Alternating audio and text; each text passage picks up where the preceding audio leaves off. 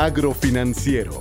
Escucha en voz de nuestros especialistas cuáles son y cómo operan los productos y servicios de FIRA para productores, empresas e intermediarios financieros en el sector agroalimentario. Hola, ¿qué tal? Bienvenidos y bienvenidas a esta emisión de Agrofinanciero, una producción de la Subdirección de Promoción de Productos y Servicios de FIRA que tiene como objetivo compartir con quienes nos escuchan la información y comentarios que puedan aportar elementos de análisis, actualización o conocimientos útiles que influyen o se vinculan a la operación y programas de FIRA en el sector agroalimentario. Y bueno, con esa finalidad la semana pasada se llevó a cabo en el Centro de Desarrollo Tecnológico Salvador Lira López en Morelia, Michoacán, una reunión de negocios promovida por la Dirección Regional de FIRA en Occidente y la Residencia Estatal de FIRA en Michoacán para que ejecutivos de dos de los bancos con los que FIRA canaliza sus recursos, que son Banorte y Bajío, conocieran más y mejores oportunidades de negocio que de la mano de FIRA pueden detonar en proyectos productivos específicamente en el estado de Michoacán. De manera que la participación de esta semana aquí en Agrofinanciero Podcast es con el contador Pedro Rodríguez Martínez, director de banca empresarial de Banorte en el territorio occidente, y el médico veterinario tecnista Marco Aurelio López Velázquez, subdirector agropecuario del mismo banco, también en la región occidente.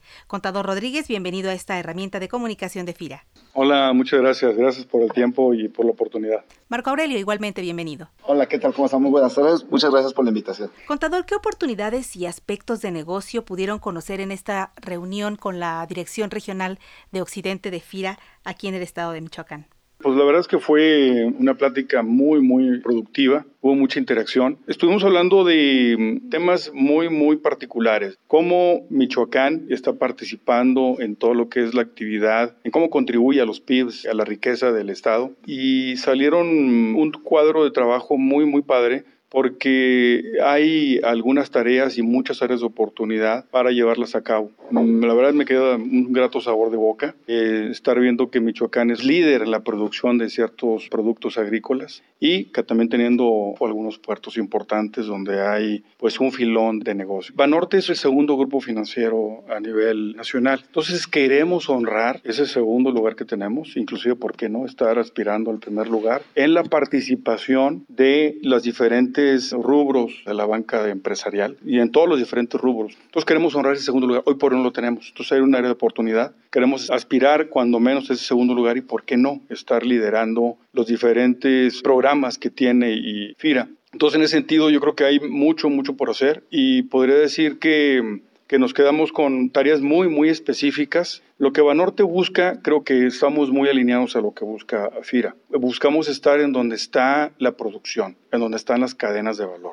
Marco Aurelio, ¿cómo se posiciona el área de negocios agropecuaria dentro del banco? El área especialista de agropecuario es muy importante para el banco por es un crédito que tiene su especialidad. Aquí tenemos que ser un crédito oportuno y suficiente. Dependemos de ciclos. Trabajamos con seres vivos, trabajamos con plantas, con animales, que tenemos que mitigar esos riesgos. Entonces, el crédito agropecuario es tan importante para el país y para Banorte por generar alimentos de calidad, para ser autosuficientes en México y también ahorita lo que está generando ese valor de las exportaciones, que hemos visto tocando el tema de Michoacán, berries, aguacates, que son de los principales generadores de valor del sector agropecuario. Entonces, hay un compromiso de Banorte de apoyar este sector. Podría agregar algo de lo que comenta Marco. En muchos estados, en algunas regiones en las que tiende Banorte, proporcionalmente lo que participa el agro con el PIB, inclusive, es mucho mayor. Por un lado, estamos hablando de que quizás aspiracionalmente quisiéramos tener un 10% de participación en el agro conforme a todo el portafolio completo de la cartera, pero hay algunos estados, sobre todo en el noreste y norte del país, donde esa proporción es mucho mayor. Y hay otro tema bien importante, siempre hemos estado en el campo. Históricamente, Banorte, inclusive en los inicios del banco, siempre ha estado en el campo. Lo consideramos un sector prioritario y nunca lo hemos abandonado, ni en situaciones climáticas complejas, ni en algunos eventos de crisis históricos. Siempre hemos estado presentes. Y en gran medida también acompañados por esta dupla, ¿verdad?, de Banorte-Fira.